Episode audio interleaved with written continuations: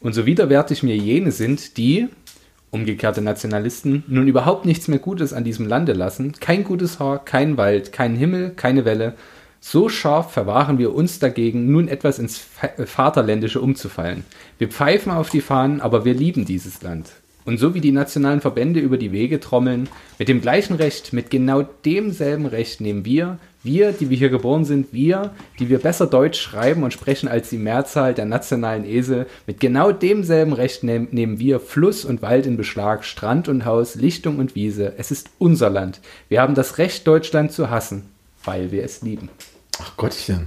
Ich fand, das ist ein grandioses Zitat. Das ist schick. Das stimmt. Kurt Tucholsky, 1929.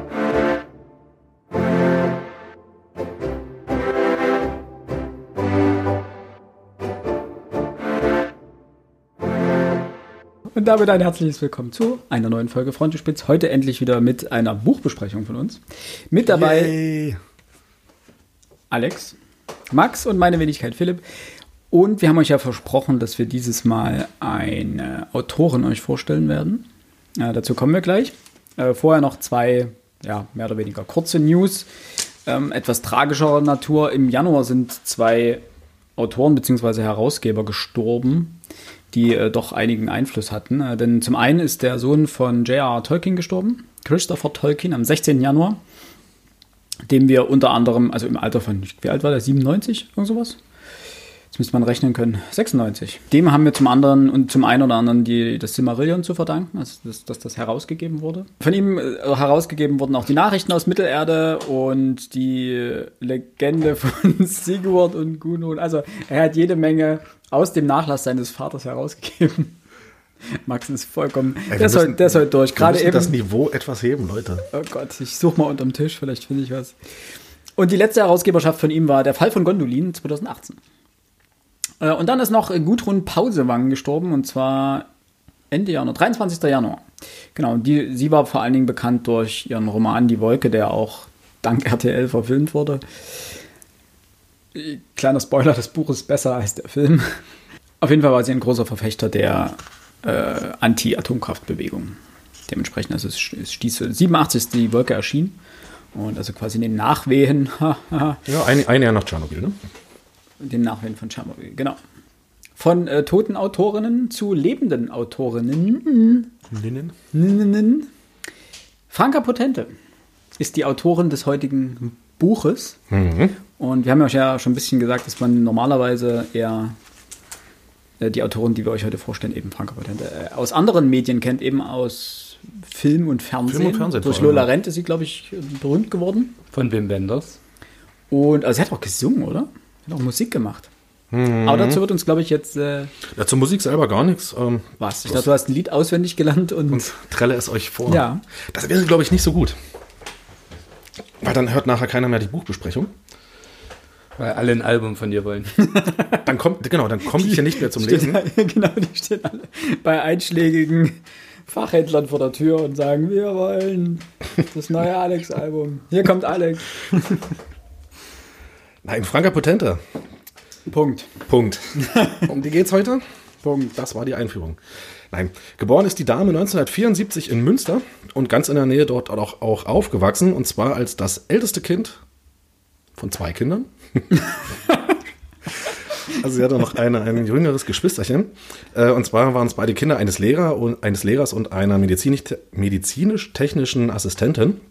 Nach dem Abitur begann sie eigentlich sofort ihre Schauspielausbildung, zunächst in München, später in New York. Ich kann hier bei Wikipedia mitlesen. Nein, war ein Spaß. 1995 erhielt sie ihre erste Filmrolle und 1998 gelang ihr dann auch der internationale Durchbruch mit dem schon angesprochenen Film Lola rennt. Weißt, weißt du, wie der erste Film hieß? Nein, das war irgend so was Deutsches und Okay. nein, nein, nein, Also wenig verwunderlich für eine deutsche ähm, Schauspielerin, dass der erste Film auch äh, eine deutsche Produktion ist. ja, ich wollte damit bloß meinen Missfallen ausdrücken. Und heute leben, jedenfalls lebt sie mit ihrem Mann in Los Angeles. Man muss aber doch dazu sagen, dass sie ja danach sehr international auch Erfolg hatte. Ne? Ja, was, was heißt Erfolg? Ich habe mir mal so ein bisschen die Filmliste von ihr durchgeguckt. Ähm, Ich weiß nicht, ob da jetzt große Produktionen dabei sind. Sie hat, Ja. ist in vielen Serien aufgetreten. Ich kenne sie eigentlich Stimmt, du machst die Filme immer nach fünf Minuten aus. Das ist doch. Ich kann so nicht arbeiten. Ich kann so. Also sie hat bei dir bei der Born-Verschwörung mitgemacht mit Matt Damon. ja, ist auch so ein Film, den ich nie gesehen habe. Was? Ach, ich Aber- hab aber die ganze, ganze Born-Reihe habe ich nie geguckt. Das ist Da so, verpasst du was, das ist echt gute Action.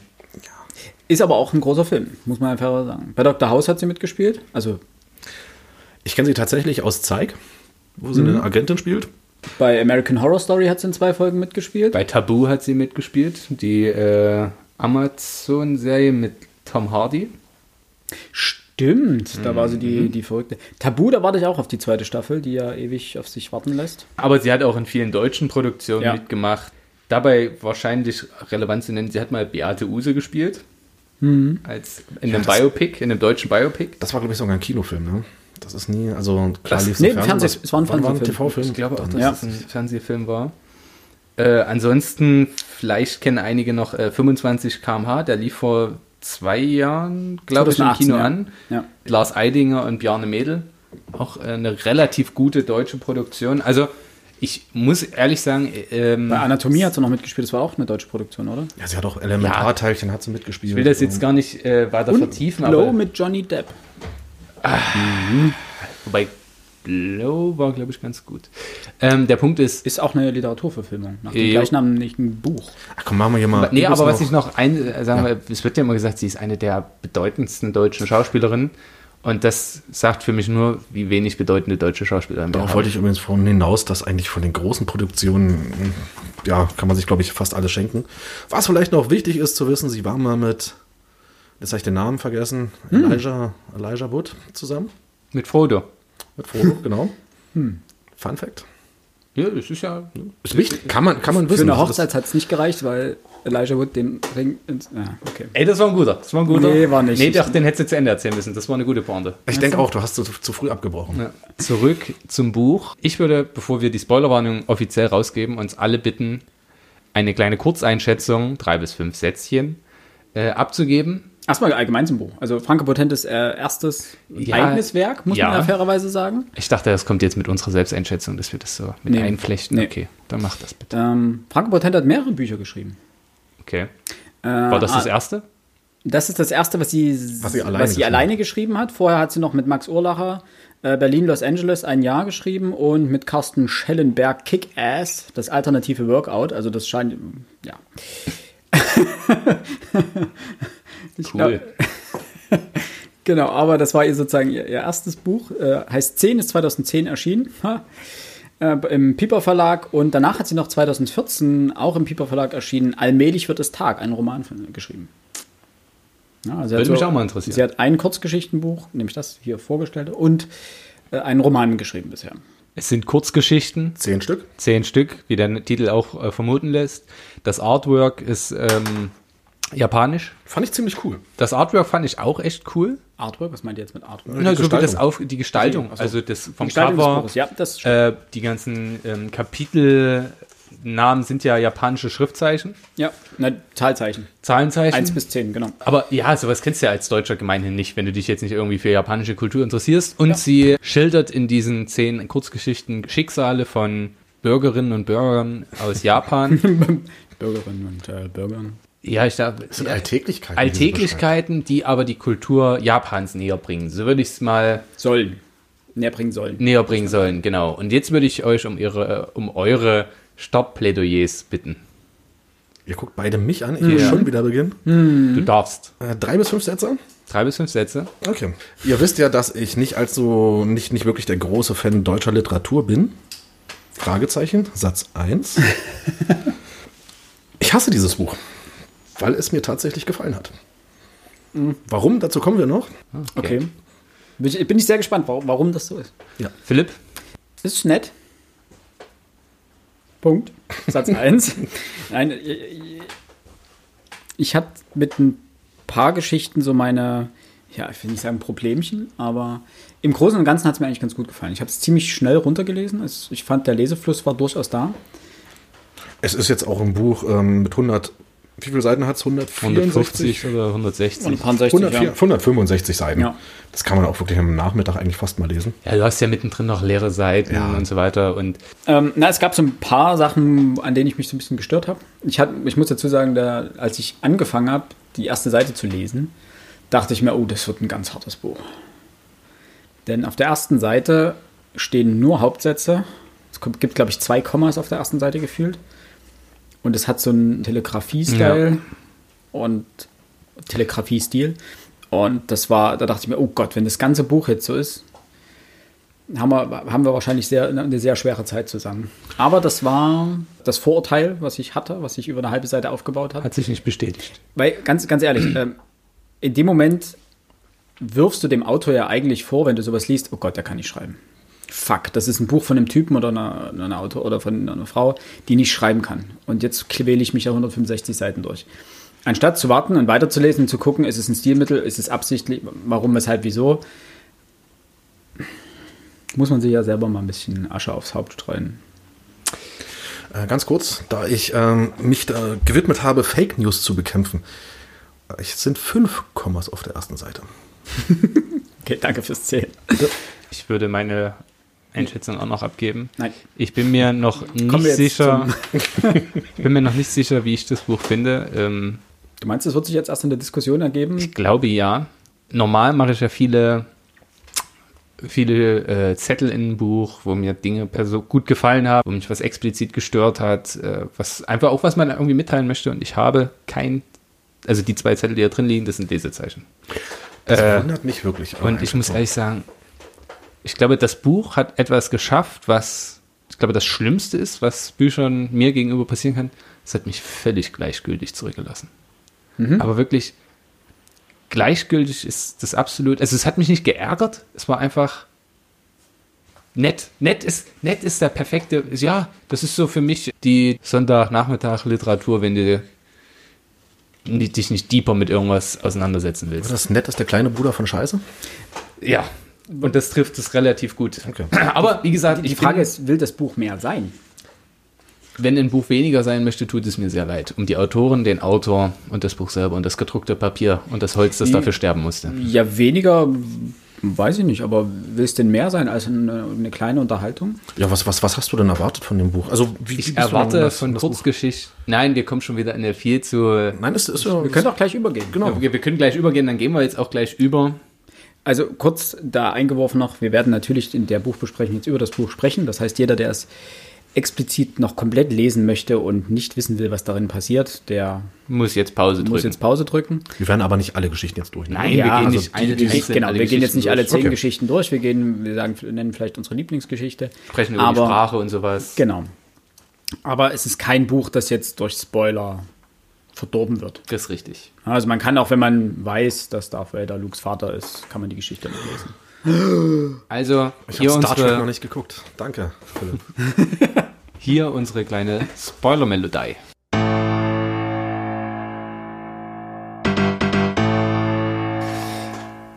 So, du wolltest dein, wir haben dir die, Genau. Wie war denn deine Erwartungshaltung? War die letzte Frage. Genau, meine Erwartungshaltung war, äh, passend zur Kurzgeschichte äh, und zu dem, was ich sonst unter Kurzgeschichten, also ich bin ja relativ großer Kurzgeschichten-Fan, ähm, Sch- äh, Chirac hat gute Kurzgeschichten dort reingeschrieben. Sapkowski. Ja, wobei das geht, sind ja seltener Kurzgeschichten, das sind kurze Geschichten, aber keine Kurzgeschichten per se.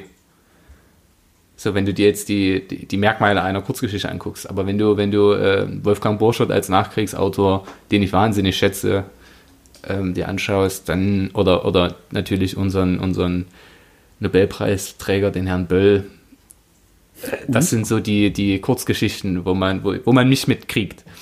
Äh, ich habe immer gehofft, dass wir ein Niveau erreichen, eine also wo ich dann sage, oh, das gibt mir eine Einsicht, das vermittelt mir ein Gefühl von irgendwas. Nur schafft es Franka Potente aus meiner Sicht nur in ganz, ganz wenigen Ausnahmesituationen, dass mich eine Geschichte packt, beziehungsweise dass sie die so auserzählt, dass sie mir Freiraum lässt. Weil es ganz oft Momente gibt, wo der Leser eigentlich zwischen den Zeilen etwas wahrnimmt und sie sagt, ah, okay, ich fühle jetzt das und zwei Sätze danach spricht sie genau das aus. Und ich habe mir immer wieder gedacht, Mensch, der, die Kunst einer Kurzgeschichte besteht in der Verknappung. Gewisse Dinge nicht zu benennen. und einfach den Freiraum zu lassen. Es gibt ja diese Haikus in der einen Geschichte ähm, und diese Haikus spiegeln das ja perfekt wider. Das sind drei Zeilen und alles ringsrum ist deine, sind deine Gedanken. Das, was davor passiert und das, was danach passiert, muss sich der Leser denken. Das erklärt sie auch in dem Buch. Genau. Genau. Ähm, und selber setzt sie das so schlecht um. Und es gab eine Geschichte, jetzt muss ich kurz reingucken, wie sie heißt. Das Monster. Bei der ich lange das Gefühl hatte, das könnte eine richtig gute Story werden. Bei der ich danach gedacht habe, okay, du hast es doch geschafft, mich völlig zu enttäuschen. War für mich eine der stärkeren Geschichten. Grässlich. Ja, aber- Also tatsächlich, das war eine der Geschichten, die ich grässlich fand. Und viele Geschichten waren für mich so klischeebeladen, als hätte ich sie alle schon dreimal gehört. Für mich machte, machten viele, viele Geschichten den Eindruck, hier möchte mir jemand äh, japanische Kultur näher bringen, aber immer auf der Stufe, also nicht immer, in vielen Geschichten. Ich habe drei, vier Geschichten, die ich besser fand. Von zehn, also schon die Mehrheit hat mir nicht gefallen. Ähm, aber immer auf dem Niveau eines Galileo-Berichts. Einmal in Abdallah präsentiert. Zehn. Also ohne, ohne, ohne, ohne diese Graustufen. Diese, die Geschichte mit, man kennt das ja, dass viele Japaner sich eher Söhne wünschen. Und da gibt es keine Graustufe. So, Die Familie steht da, die Tochter steht da und that's it. Da, da, da passiert, da, da reibt sich nichts groß, weil der Konflikt klar ist. Der ist nach vier Seiten klar. Aber die Geschichte geht nur mal 15 Seiten und ist, da passiert keine große Entwicklung. Wobei Aber dort das mein Monolog wird schon wieder zu Naja, lang. wobei dort das Interessante ist ja eigentlich, dass es nicht aufgelöst wird. Also das sind dann immer die, die Punkte, wo ich sage, sie hört rechtzeitig meistens wieder auf. Es gibt Geschichten, wo sie nicht rechtzeitig aufhört, wo sie noch weiter erzählt, wo du sagst, ja, okay, jetzt ist wirklich Schluss, jetzt ist abgeschlossen und jetzt brauche ich auch darüber nicht mehr nachdenken. Bei der Geschichte mit dem, mit dem Kind ähm, hört sie ja auf, bevor sozusagen das Kind geboren wird und es zur eigentlichen Eskalation der Problematik bekommt. Na, sie beschwört das Problem herauf, lässt es aber dann offen, wie es ausgeht. Also das, das bleibt dann sozusagen, bleibt einem selber überlassen, sozusagen um zu überlegen, lenkt die Familie ein, wird das, geht das absolut schief, zerkracht sich alles etc. es sind auch gute Geschichten dabei, das will ich ja gar nicht in Abrede stellen. Ähm, meine, mein zwischenzeitlicher Favorit, Das ist übrigens auch das, was äh, der, das Feuilleton ihr damals so ein bisschen vorgeworfen hat. okay, Äh, kurz als Überschrift, das ist jetzt aus dem Feuilleton der, der FAZ. Äh, Die Schauspielerin Franka Potente hat ein Buch über ihre Eindrücke aus Japan geschrieben. Dabei will die Autorin nichts unerklärt lassen und nimmt so dem fremden Land den Zauber. ich glaube, genau das bringt es sehr gut auf den Punkt, was ich auch dazu fühle. Also in, hier kurz zusammengefasst, das Feuilleton geht es darum, dass sie zu viel erklärt. Wobei hier stark darauf weniger auf die, auf die eigentlichen Geschichten, also auf die Schicksale, die in den Geschichten beschrieben wird, sondern, werden, äh, Bezug genommen wird, sondern eher auf die ganzen Fachbegriffe oder die ganzen landestypischen fremdsprachlichen Begriffe, dass dort alles immer nochmal erklärt wird, so nach dem Motto, was der beheizte Tisch ist, dass es den gibt, wie der heißt und so Ja, weiter. aber das fand ich tatsächlich, Das fand ich, das hat mich auch nicht gestört, deswegen gehe ich nicht so gut. komplett konform mit dem äh, Feuilleton. ich habe übrigens... Aber er sagt ja. auch, ja, hier, es gibt einfach zu viele Sätze. Also als Beispiel, aber so ein Risiko hat Franka Potente offenbar in ihren Erzählungen gescheut. Inge Burger kommt mit Tetsuo einmal zu nahe. In Japan gibt es keine Umarmung, heißt es dann. Er umarmt nicht mal seine Mutter, äh, er umarmte nicht mal seine Mutter. Hätte nicht einer der beiden Sätze gereicht, vielleicht am besten der zweite. Ach komm, das, das ist aber jetzt auch übertrieben, Äh, Ja, oder? das Genau. Problem ist, das, häuft sich in diesem Buch aber wahnsinnig. Dinge, die sie, die einfach redundant sind, wo, wo du Ich einfach durch die Beschreibung der Situation, wie gehen die Menschen miteinander um, wie unwohl fühlt er sich in dieser Geschichte gegenüber dieser Frau und welchen, welchen Zauber strahlt sie aber gleichzeitig für ihn aus, weil sie eben nicht so ist. Und du brauchst das nicht. Es ist doch völlig klar, dass genau das sein Problem ist, dass die Kultur eigentlich diesen Kontakt so nicht zulässt. Auf der anderen Seite er aber gerade diese fremde Welt kennenlernt, indem er diese schwedische äh, Frau. Frau, kennenlernt genau, und mit ihr Zeit verbringt und sich völlig, das, die, die reißt ja seine Welt erstmal aus den Angeln. Und sie geht aber dann, sie muss es sonnenklar machen. Sie muss es, ich nenne es mal idiotensicher machen, indem sie nochmal und jetzt habt ihr es aber verstanden, bitte. Ja. Und andersrum, Äh, wie- Also, so, wie gesagt, Ja. so ganz extrem, wie es der Feuilleton hier ausdrückt, fand ich das nicht. Also, es ist jetzt nicht so gewesen. also ich, also, aber er pointiert natürlich das Ganze ein bisschen und er legt den Finger wirklich auf die Wunde dahingehend, aber ich finde es so ganz extrem schlimm, fand ich es nicht. Also, war jetzt nicht so, dass ich jedes Mal gedacht habe, ja komm, ich weiß Bescheid, weil da- dafür waren die Geschichten zu kurz. Ich weiß nicht, ob ich in dem Stil einen Roman verkraftet hätte. Weil dann hättest du wirklich eine Handlung über meinetwegen 200 Seiten gehabt. Und wenn mir dann aller anderthalb Seiten nochmal so eine, so eine Zusammenfassung und nochmal übrigens, jetzt ist gerade das und das passiert und das und das ist wichtig und Ach, das sind doch keine. Ey, Leute, ich muss jetzt wegen euch hier eine deutsche Autorin verteidigen. Das, das, danke, danke dafür. das haben wir uns so zurechtgelegt. Um nochmal auf äh, den FAZ-Artikel zurückzukommen. Beim ersten Mal wird, wird er von einer fremden Frau umarmt, wo er sagt, das ist unangenehm. Und dann seine Mutter würde er nicht umarmen. Das sind zwei vollkommen verschiedene Ebenen. Das ist das vollkommen okay, dass sie bei beiden sagt, das macht man in Japan nicht. Und da muss ich dir recht geben, das Beispiel, was er hier gewählt hat, Also das, das finde ich, also in dem Feuilleton-Artikel finde ich schlecht Das gewählt, ist, weil das ist dümmlich, ne? in, in Japan gibt es keine Umarmung, ist der erste Satz. Und er umarmte nicht einmal seine Mutter. Das ist eine Steigerungsform davon. Es geht, weil hier umarmt ihn eine vollkommen Fremde, Eben. die, mit der er unterwegs war oder mit der er irgendwie nachts gefeiert hat oder was auch immer.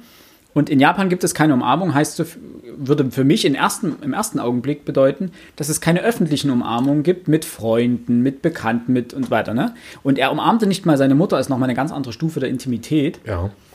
und zeigt auch, was für zerrüttete Familien, das heißt zerrüttete Familienverhältnisse ist falsch, aber was für, für Eine kulturelle Prägung oder Vorstellung, was es in Japan genau, gibt, ne?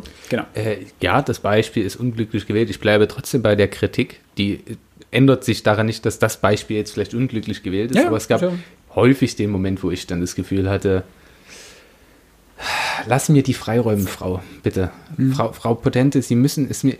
Wo, Sie, sie dreht Ange ja auch angerufen, Filme. bitte, lassen Sie. Sie, Nein, müssen, Sie, müssen, Sie müssen mir den Sie Freiraum hat, mit Wim Wenders, Mal, sie hat mit Wim Wenders zusammengearbeitet, einem der größten deutschen Regisseure, der auch weiß, also der auch dafür bekannt ist, leerstellen zu lassen und nicht alles zu erklären. Ähm, das, das ärgert mich einfach, weil ich mir denke, du, das, da, es hatte ja tatsächlich ähm, die Möglichkeit, also es bestand ja häufig die Möglichkeit, äh, dass mich eine Geschichte packte, nur hat sie mich immer wieder fallen gelassen. So, also ich hing am Haken, aber konnte mich immer wieder freizappeln, beziehungsweise sie hat immer mehr Leine gelassen. Das war eine ganz komische Metapher, die irgendwo ins Nichts führte. Ähm, Wir wissen, was Nein, du meinst. Aber zu diesem Erklärstil gab es eine Geschichte. Da, tatsächlich, jetzt habe ich mir noch, die habe ich mir gerade rausgesucht. Das war sogar eine Geschichte, die ich super fand. Die da wäre. Äh, Seite 47, Kore Wan Nan Desuka oder was ist das? Mm, Ja. Jetzt kommen wir an den Punkt, wo ich, wo ich gestern Abend, gestern Abend habe ich die auch nochmal gelesen, beziehungsweise ich gebe es zu, das erste Mal. Ähm, Auch nochmal das erste tatsächlich habe ich die ersten zwei Seiten bestimmt fünfmal gelesen, weil mir nicht klar wurde, worum es geht. nein, wer ist hier wer? Wer ist Ja. er, wer ist sie? Ja. Und ich habe diese Seite wirklich fünf, sechs Mal gelesen, bis mir klar wurde, dass Haruka sie ist und Tadaski er. Ja. Weil es nicht klar wird. Und dann kommt hier noch eine Schwester. Das ist das Problem mit, mit, mit, mit japanischen Namen, dass man, dass man nicht einfach das Geschlecht zuweisen kann per, also dass wir das Problem Das haben. macht der Name halt nicht klar. Aber das Für uns werfe nicht. ich nicht ihr vor. Nee, gar nicht. Es ist halt anders. Sie hätte es natürlich nicht so ambig, so, so, so, so, so vieldeutig schreiben müssen. Aber es ist ja meine Schuld, dass ich das nicht raffe. So, wenn, wenn ich ein bisschen mehr äh, kulturelles Vorwissen hätte, würde es mir gegebenenfalls leichter fallen. Sie hätte aber- auch Conan und Sailor Moon nennen können und dann wäre für dich klar gewesen. Ja, nein, aber, Das ist- wie, aber ich, das, Ernsthaft? wirklich, diese Geschichte hat mich, da habe ich wirklich gedacht, okay, ich, hä? Und nach drei, vier Mal ist mir, habe ich dann gedacht, ach, Zweiter, zweiter Satz. Tadaski trat unruhig von einem Bein aufs andere, während Haruka ruhig abwartet und guld, äh, geduldig einen Knoten in ihrem dünnen Silberkettchen ja, musste. und wenn Haruka er ist, Geht auch. Ne? wenn Haruka ein er ist, Und er hinter ihr steht und das Silber kann er einfach dieses, das kann ja, Alex, ich habe da sehr kommt, lange kommt, drüber, ach, nein, ja. wirklich, ist, genau das war mein Problem.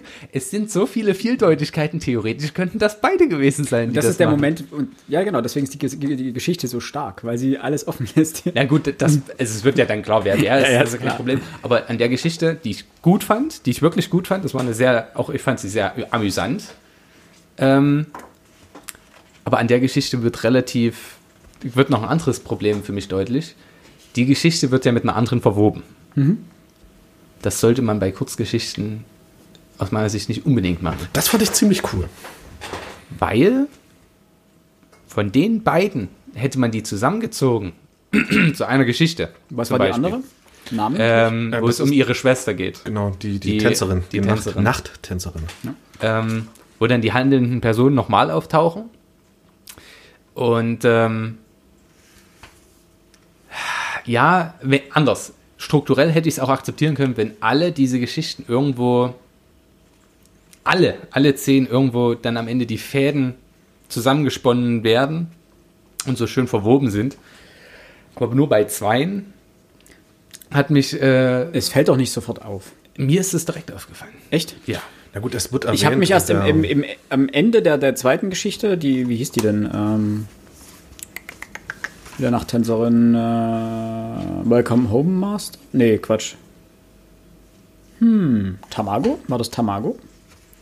Das ist das Problem. Das ist das nächste Problem. Es fiel mir unglaublich schwer, zum Teil die Überschriften in Geschichten im was, was Nachhinein meinst zu- du für die zweite Geschichte? Mit der Tänzerin. Mit der Tänzerin. Das ist Welcome Home Master. Oder? Stimmt, stimmt, ja genau. Die ist so in dem. sie die ja. Genau, Die sie ist, ja, ja, sie ist in dem, in dem Maid-Café und ist Tänzerin in dem Genau, Stripclub, genau. genau. Aber das ist mir nicht sofort aufgefallen. Nee.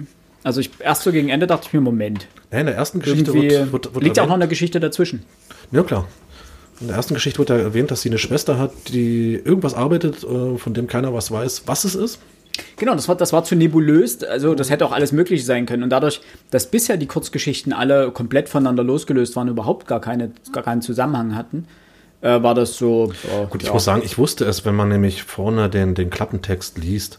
Da steht, wo endet es, wenn sich Miu, die heimlich in einem Nachtclub tanzt und äh, in einem schüchternen Polizisten verliebt. Und ähm, es wurde ja in der ersten Geschichte erwähnt, dass die Schwester von dieser Haruka Miu heißt.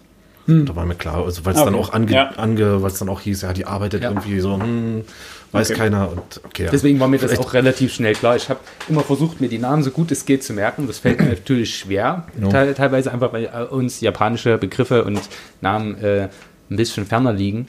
Aber ähm, Ich, ich verstehe auch nicht, warum das hier gemacht wurde. Weil es, es hat keinen Mehrwert für eine der beiden Geschichten. was? Dass, dass sie miteinander verwoben sind. Es, es bietet dir keinen Mehrwert. Nee, du hättest doch einfach ganz andere Personen nehmen können. Ja, also äh, es ist weder so, dass, dass, die, dass du die erste Geschichte dann unter anderen Blickwinkeln liest. Machst du auch nicht? Also das, Nö. Also es erläutert halt, es macht das, was ein Roman soll.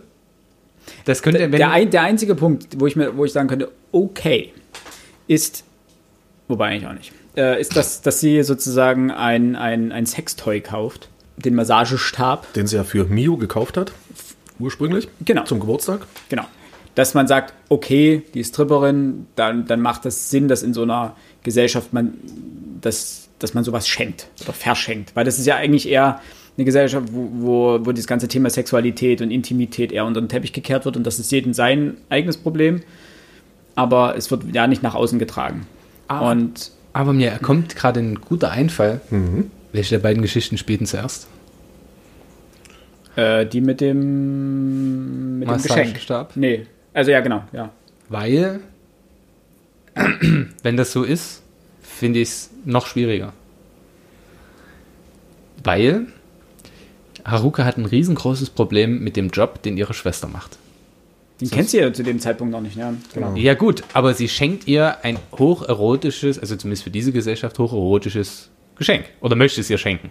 Na gut, das sagt sie aber, dass, dass Miu, ähm, also dass, sie ihre, dass ihre Schwester sexuell sehr, sehr offen ist. Ja, aber das heißt ja noch lange nicht, dass ihr dann sowas schenken musst. Und dann weiß sie oder lernt sie kennen, was sie macht und ist da mit null einverstanden, randaliert etc. Ich will jetzt nicht die komplette Geschichte spoilern, aber jetzt stellen wir uns mal vor, es wäre andersrum. Dann hätte das so einen angenehmen Twist, nämlich zwar ist die eine davor äh, steht vorher im, im Buch, aber wir stellen uns vor, es wäre zuerst dieser Moment, sie lernt den Job kennen, eskaliert etc. Und weil sie dann anerkennt, okay, äh, so ist meine Schwester halt und ich liebe sie trotzdem, als Zeichen der Wiedergutmachung diesen Massagestab. Das fände ich eigentlich viel schöner, An sich macht das Sinn, was du sagst, aber ich weiß nicht, ob das geht, weil in der Geschichte um Mio, nachdem Haruka eben randaliert hat, Ja, lernst du den Polizisten kennen. lernst du den Polizisten kennen, ja, ähm, aber es liest sich wohl so raus, dass der Mann von Haruka, der dem seiner, seiner Frau dann wahrscheinlich verbieten wird, überhaupt nur irgendwo Umgang mit Ja, mit ihrer Mio Schwester zu haben. haben. Und das geht aus der einen Geschichte halt überhaupt nicht vor, dass er seine, Ja, seine. Schwägerin ist, das ja in dem Fall. Aber das wäre viel schöner. Finde ich. Finde ich. So, that's, that- that's it. Ja, was man aber auch, und das, das finde ich viel schlimmer an der eigentlichen Verwebung der Geschichten, du erfährst mehr über den, wie heißt denn Haruka war die Frau, wie heißt der Mann in der Geschichte dazu? Tatsumi oder Tats- Tatsuki. äh, Tadaski, fast. Es endete auf ihr und fing mit T an. Ich wusste es. äh, dass man etwas, Tadaski wirkt in dieser Geschichte nicht unsympathisch. Er wirkt, richtig. er wirkt ein bisschen, ich will jetzt nicht sagen, nee, verkämmt auch nicht, aber ein bisschen schüchtern oder ein bisschen eingeschüchtert oder sehr, sehr pflichtbewusst. Ja, das, das ist typisch. Ja, was, was man so allgemein Genau, dieses unterwürfig ansieht, ne? gegenüber seinem Chef und dieses, dieses Gefallen wollen und äh, eben sehr pflichtbewusste. Ja, aber ich glaube, das ist typisch japanisch.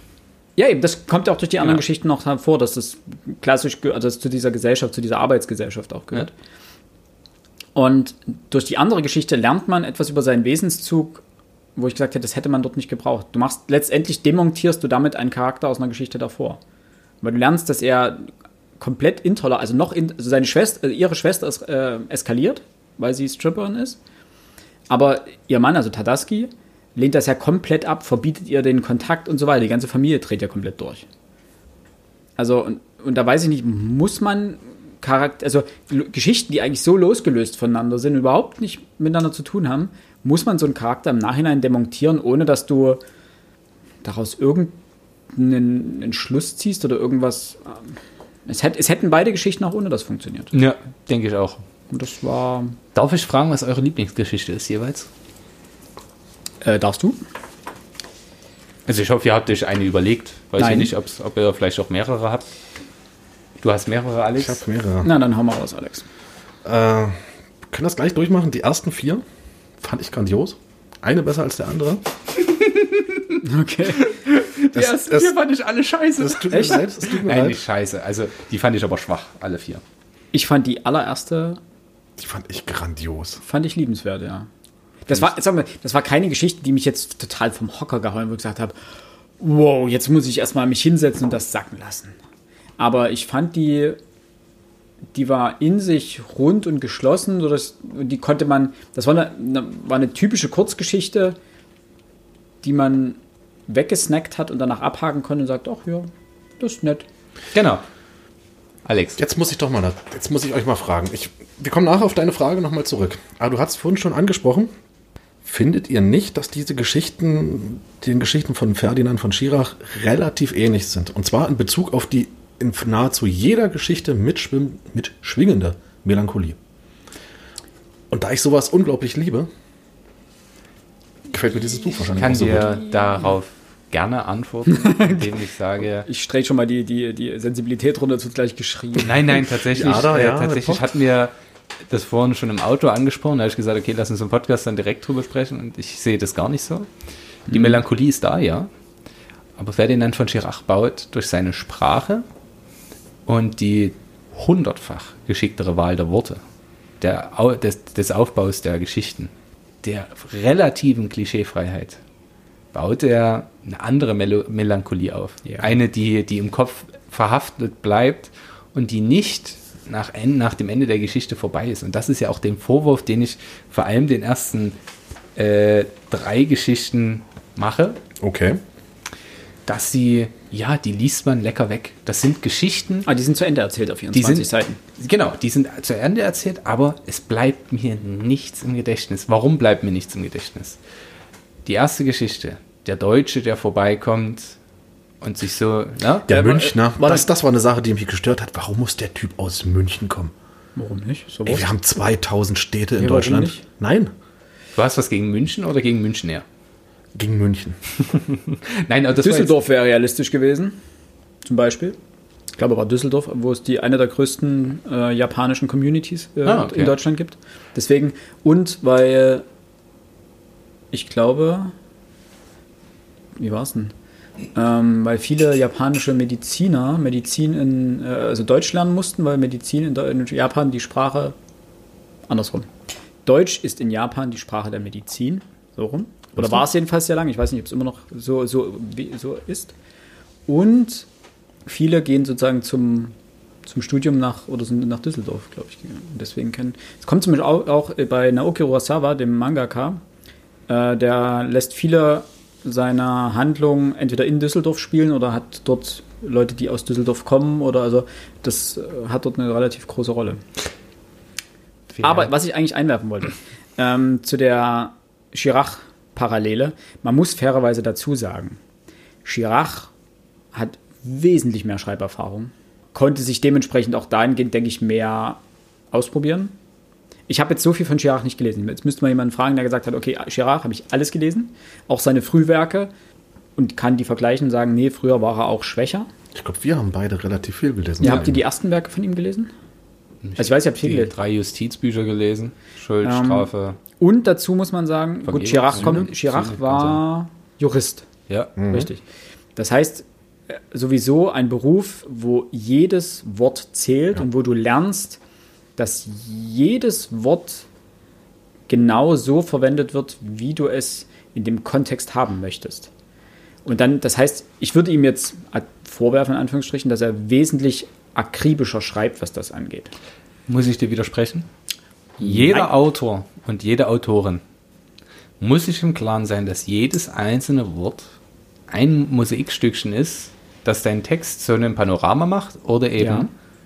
Zu einem Ja, das widerspricht dem aber nicht. Chirac ist da, was das angeht, aber geradezu exzentrisch, ne? wenn er da sagt, dass er teilweise drei Stunden braucht um- für eine Seite. Ja, aber Also genau für- für einen so Satz ist so manchmal ja funktioniert Arbeiten an einem Buch. Mir, Ja, mir das geht macht es aber darum, nicht. Jeder Autor hat auch ein anderes Ja, Sprachgefühl. aber und dieses. Sprachgefühl fehlt mir bei Frau Potente eben. Genau das ist es ja, auf was ich hinaus möchte. Ja. Plus die Geschichten sind. Ich habe immer das Gefühl gehabt, ja, hast du schon mal gehört. Ja, aber das ist sogar noch genau das, was ich meinte. Das, das, das Sprachgefühl fehlt ihr vielleicht, wenn sie dann 20 Bücher geschrieben hat, hat sie vielleicht ein besseres Sprachgefühl. ich Jeder lernt doch, auch Ich muss sie doch trotzdem daran messen, an Ja, dem, natürlich. was ich für den Maßstab halte. Und Ja. wenn ich mir angucke, dass es bessere gibt, ich sage ja nicht, dass es grässlich ist. Ich sage nur, dass es schwächer ist als von Chirac und dass das aber auch damit zusammenhängt, dass sie Geschichten erzählt, bei denen ich das Gefühl habe, ich hätte sie schon mal gehört, weil sie mir sehr, sehr, als hätte ich schon mal eine Serie gesehen, wo genau Mhm. die gleiche Geschichte erzählt wird. Das sind keine neuen Narrative, aber. Ja, genau, genau, ich- genau, darf- das trifft es Da relativ würde ich auch gerne mal drauf zukommen, weil das Buch mich nicht nur an Chirac erinnert hat, sondern noch an, übrigens auch einen, den wir schon gelesen haben, nämlich an John Steinbeck. Auch dort diese Melancholie, das ist typisch, wir hatten ja von Mäusen und Menschen gelesen, ähm, das ist auch typisch für Steinbeck, dass da die Bücher eine Melancholie mitspielen. Und auch der hat Kurzgeschichtenromane geschrieben. Kurzgeschichtenromane, Kurzgeschichtenbücher geschrieben. Von denen ich jetzt einfach mal behaupte, ähm, die sind mit dem von Franka Potente durchaus vergleichbar. Auch da ist das Sprachliche natürlich eine ganz andere Ebene bei ihm. Aber und jetzt kommt's. Du hast gesagt, die Narrative, es sind keine neuen Narrative. Ich muss euch recht geben. Für mich, also ich hatte beinahe das Gefühl, dass sie irgendwann mal, sie war ja eine Zeit lang in Japan. Mehrmals. Ähm, sie ist da sicherlich auch unglaublich fasziniert davon. Wahrscheinlich diese typische europäische Faszination fürs Fernöstliche. Aber jetzt davon, von dieser Erfahrung, die sie dort gesammelt haben, ein Buch zu schreiben über die japanische Kultur. Für mich las ich das teilweise so, als wenn sie irgendwann mal eine National Geographic in die Hand bekommen hat. Über Japan, sich dort einige Motive rausgesucht hat und die in Geschichten verpackt hat. Die Geschichten sind, sind toll. Ne? Also das, das will ich gar nicht abstreiten. Aber ähm, Jetzt kommt nämlich, sie hat für mich einen sehr, sehr europäisch-amerikanischen Schreibstil. Ja. Gut, sie ist Europäerin. Und der einzige, und ich glaube auch, der einzige Autor, der zitiert wird, also wirklich der, das war ähm, Ernest Hemingway. Ich weiß jetzt, glaube ich, in der ersten oder zweiten Geschichte war das. Und Ernest Hemingway ist zusammen mit John Steinbeck und ähm, William Faulkner, gehören die zu den Autoren der Lost Generation. Das ist alles gewissermaßen ein großer, in Anführungszeichen, ein großer Verbund gewesen. Und ich glaube, sie ist von der amerikanischen Kultur und, und Literatur sehr stark beeinflusst worden und hat daraufhin oder darauf aufbauend ein Buch über Japan geschrieben. sie lebt ja in den USA mittlerweile. Sie lebt das mittlerweile heißt, in den USA? irgendwas an der Kultur und der, da sie auch ja scheinbar viel liest, äh, scheint sie ja irgendwie zu Ich weiß, beeinflussen. ich glaube, sie lebt erst seit 2012, hat sie geheiratet, ihren jetzigen Mann, und mit dem lebt sie, lebt sie in Los Angeles. Ich weiß nicht, wie lange sie vorher schon in, in den USA gelebt hat. Ähm, also, dass sie jetzt wirklich Ahnung von der japanischen Kultur hat, das würde ich jetzt mal bezweifeln. Also gerade die letzte Geschichte mit Würde ich dem. nicht. Sie hat eine sehr europäische, eine- europäische Sicht auf die Genau, japanische Kultur. genau. Ähm, also meine Freundin hat mir erzählt, sie hat äh, eine Kritik dazu gelesen, äh, die ihr vorwirft, dass sie zum Beispiel, und daran merkt man die Feinheiten, äh, den Fujiyama, Fujiyama nennt. Und die Japaner nennen ihn, glaube ich, Fujisan. Mir ist es aufgefallen, ganz am Und, Ende. ein, und solche Sachen sind, also sie, sie schildert die, die Geschichte aus dem, aus dem Blick einer Japanerin und sagt aber Fujiyama oder schreibt Fujiyama. Und eine Japanerin würde aber in der Regel Fujisan schreiben oder sagen oder denken wir. Und äh, solche Kleinigkeiten. Wobei, und das muss ich sagen, zu den Narrativen, das ist der Punkt, der mich nun am wenigsten gestört hat. Weil, wenn es die Narrative sind, die diese Gesellschaft und so beschreiben und die Narrative, die dort häufig auftreten, die Probleme, die sie aufgezählt hat. Dieser, es gibt keine Umarmung, diese ganzen Emotionen werden unterdrückt, die, die Verbindung zwischen Müttern und Töchtern ist sowieso gestört. Ähm, dann dieser, dieser extreme Erwartungsdruck, den, den Kinder dort haben, oder Leistungsdruck. Natürlich sind das Narrative, die man ja schon mal gehört hat. Aber man bringt sie auch immer in Verbindung mit Japan und China, zum Teil ja auch. Ähm, dieser Extremleistungsgesellschaft, die extreme Unterordnung des, des Individuums unter das Gesellschaftliche. Und damit beschreibt sie das, was nun mal typisch ist dafür, oder was, was andersrum, was wir für typisch halten. Jetzt würde ich nicht so weit gehen und zu sagen, sie hat keine Ahnung von der japanischen Kultur. Nee, das würde ich sagen. Ähm, weil das können wir einfach, nein, das, das, das ist einfach eine Behauptung, die können wir weder belegen noch widerlegen. Also das ist einfach was, was das, das kann man so, das ist, Das ist, das ist, ähm, Sehr zugespitzt. Es ist sehr, okay, es ist sehr zugespitzt. das könnten wir sagen, wenn wir sagen, wir wären jetzt alle Japanologen, wir würden seit 20 Jahren in Japan leben und hä- hätten alle Schichten der Kultur komplett durchdrungen, würden sagen, das ist Quatsch, das ist Quatsch, das ist Quatsch, das ist Quatsch. Können wir nicht, also würde ich nicht sagen, sie hat keine Ahnung von der japanischen Kultur. Sie war wahrscheinlich öfter da als wir, alle zusammen. Ich war jetzt Ähm, auch schon ein paar Mal in Italien und würde mir trotzdem nicht rausnehmen, sage ich mal, ein, ein Buch über die italienischen Eigenarten zu schreiben. Das ist. Also klar könnte ich es machen, ne? Das würde aber dann noch lange nicht bedeuten, dass ich Ahnung vom, vom, vom, vom italienischen Wesen habe. Ja, aber du schreibst auch ähm, Arbeiten über Zisterzienserklöster und hast letztendlich Schon mal in Keine einem, Ahnung. Schon mal einen übernachtet, ja. schon mal in einem übernachtet, siehst du, aber du weißt nicht, wie es im Mittelalter war. Also vom Prinzip her, ab wann, ab wann ist man, hat man die Autorität, sagen zu können, okay, ich darf jetzt Dinge beschreiben. Ich wollte jetzt hier nicht die Autorität oder so eine. Ähm, Nein, aber ab wann, ab wann ist, ist es legitim zu sagen, ich schreibe jetzt über eine Kultur? Ab wann bin ich firm genug zu sagen, dass diese typische Debatte so nach dem Motto, ah, du kannst nichts über Homosexuelle schreiben, weil du bist nicht homosexuell. Ja, nee, äh, da, darauf wollte ich gar nicht hinaus. Es Aber hat ich- Nichts, es hatte nichts mit kultureller Aneignung oder sowas zu tun. Die, je, ich finde das, wie gesagt, für jemanden, der diese Narrative noch nicht gehört hat, in welcher Form auch immer, ob das der Leistungsdruck ist, die Brüderie, der Alkoholkonsum oder der problematische Alkoholkonsum oder anders, äh, Asiaten können keinen Alkohol trinken, ohne sofort betrunken zu sein. Was im Übrigen, ich habe es mir extra aufgeschrieben, in jeder Geschichte eine Rolle spielt. Es wird mindestens einmal in jeder Geschichte erwähnt. dass sie keinen Alkohol vertragen können. Ja, was mich Es gestört in nahezu jeder Geschichte erwähnt, dass die Alkohol trinken. Ja. Ja, das Ja. auch, aber auch, dass sie damit nicht Dass, sie- dass sie schnell irgendwie betrunken werden. Der, der Ähm, ja. Die, wenn du das alles noch nicht gehört hast, dann ist das ein Buch, was hier einen ersten Blick auf Japan ermöglicht. Und auf eine für uns verhältnismäßig schwer nachvollziehbare Kultur. Es ist kein schlechtes Buch und ich finde, sie geht auch nicht völlig ungeschickt mit dieser Kultur um. Es ist jetzt nicht so, dass sie anmaßend wäre, es ist aber es ist nicht so, dass sie, dass sie, dass sie nur Stereotype nacherzählt. Nein, es ist schon was Eigenes dabei. Das will ich alles nicht in Abrede stellen. Aber ich hatte bei dem Manga, den wir äh, gelesen hatten, gesagt, das ist eine Kultur, die ist spannend, weil sie irgendwie auf eine andere Art und Weise geschildert wird. Ich habe bei Akabadora gesagt, äh, die Kultur, die immer nur im Hintergrund eine Rolle spielt, rückt, wenn man sie einfach aus dem Hintergrund sieht, in diesem großen Panorama, rückt sie für mich dann immer viel mehr in den Vordergrund, als das die Autorin sich gegebenenfalls gedacht hat oder gewünscht hat oder intendiert hat. Und hier habe ich ein anderes Gefühl. Hier sind die Geschichten Abziehbilder, um mir eine Kultur zu zeigen. Der Weg, der, die, die, der Herangehensweise ist eine andere. Genau, Bei die Her- Acabadora die Geschichte im Vordergrund steht und man sagt, ich möchte eine Geschichte erzählen. Richtig. Und die Kultur ist sozusagen der Background, der dazugehört, um die Geschichte plausibel Richtig. erzählen zu können. Hat man hier das Gefühl, sie will uns was über Japan erzählen Ja, und und, hat sich- dann Geschichten ausgedacht, damit man möglichst alle Informationen unterbekommt, die sie, unter, die sie dem Leser präsentieren möchte. Richtig. Und das wirkt, Entschuldigung, sehr gekünstelt auf mich. Nichtsdestotrotz, wir kommen in ein äh, sehr kritisches Moment rein. Ich möchte trotzdem sagen, weil ich jetzt, wir waren eigentlich nämlich vorhin bei unseren Lieblingsgeschichten stehen geblieben. Also, wir sind ja noch bei der Einleitung. Ja, aber ich, ich fände, willkommen. fand schon, dass wir, dass wir das gerade gut noch auseinandergenommen haben und ich glaube, das war eine große Einsicht gerade, äh, die wir hier entwickelt haben. Ich fand die Geschichte, die, wir, die ich gerade kritisiert habe, wo ich den Anfang nicht verstanden habe, sehr, sehr amüsant. Weil, und diese, was trägt dazu bei? Nochmal kurz zusammengefasst, das ist die Geschichte, wo der äh, Angestellte seinem Chef ein Geschenk machen möchte. Genau. Und Pralinen, glaube ich, kauft oder irgendeine Süßigkeit. Ja. Und seine Frau kauft einen Massagestab für ihre Schwester. Und Ähnliches beides ist aber ähnlich eingepackt. Und es wird, wie es denn, auch das ein Narrativ, den man, glaube ich, in jeder Adam Sandler-Komödie schon mal gesehen hat. Es wird natürlich vertau vertauscht und der Chef bekommt einen Massagestab. Genau. Es ist aber niedlich, wie sich das dann am Es Ende auflöst. ja, das Und ist jetzt, genau das war der Punkt. Die Geschichte hatte für mich den, das Moment, wo ich gedacht habe, okay, jetzt, jetzt wird es ganz unangenehm, aber Fremdscham. wie Es war, das- es war dieser Adam Sandler-Moment, Ja. wo du denkst, oh, Fremdscham. Aber wie die aufgelöst wird, hat mir so gut gefallen und das möchte ich an dieser Stelle äh, Spoilern. Äh, spoilern. Ich lese kurz vor. Zuletzt öffnete er das Päckchen von den jungen Leuten. Verwirrt drehte und wendete er die Klarsichtbox. Dann entnahm er das seltsame Ding und trat nachdenklich zu seiner Frau. Hina Korewanan Desuka. Was ist das? Haben das Tadaski und seine Frau mitgebracht? Sie schien ein Lächeln zu unterdrücken.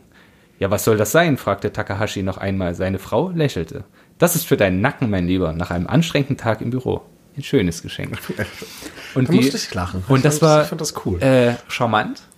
das ist der Punkt, wo man wirklich die, die, die, diese Kultur, diese höfliche Kultur auch unter Ehepartnern Ja, so angebracht hat, wie man es wie man's sich für jede Geschichte gewünscht hätte. genau. Und das war gut. Das war richtig, richtig gut. Das war eine Geschichte, die ein Gefühl, eine Emotion in mir ausgelöst hat, wo ich gedacht habe, ach schön. Weil du siehst die Frau lachen und sagen, Schatz, geh doch noch mal auf Arbeit. Weil er es nicht, ja, weil er selbst nicht versteht, Ja. nichts damit anfangen kann. Ich möchte jetzt nicht erklären, warum das schön ist, weil dann, dann machen wir es ja alles völlig kaputt. Aber das war eine Geschichte, die so anders endete, als ich es dachte. Das Adam Sandler-hafte, das kommt halt hauch. Das verschwand wieder. Das ja, war, das, war mit dem Ende, weg. mit dem Ende war es weg. Und die Sorge hatte ich halt in vielen Geschichten. Das ist so, so, ah, haben wir schon mal gehört, bitte lass es nicht so enden, bitte lass es nicht so enden. Und das hat mich im Übrigen, jetzt mal eine, wie gesagt, meine Negativgeschichte, dann habe ich schon meinen Part hier erledigt, ähm, das Monster. Ich habe zwei Sachen gehofft. Dass also- das Kind stirbt?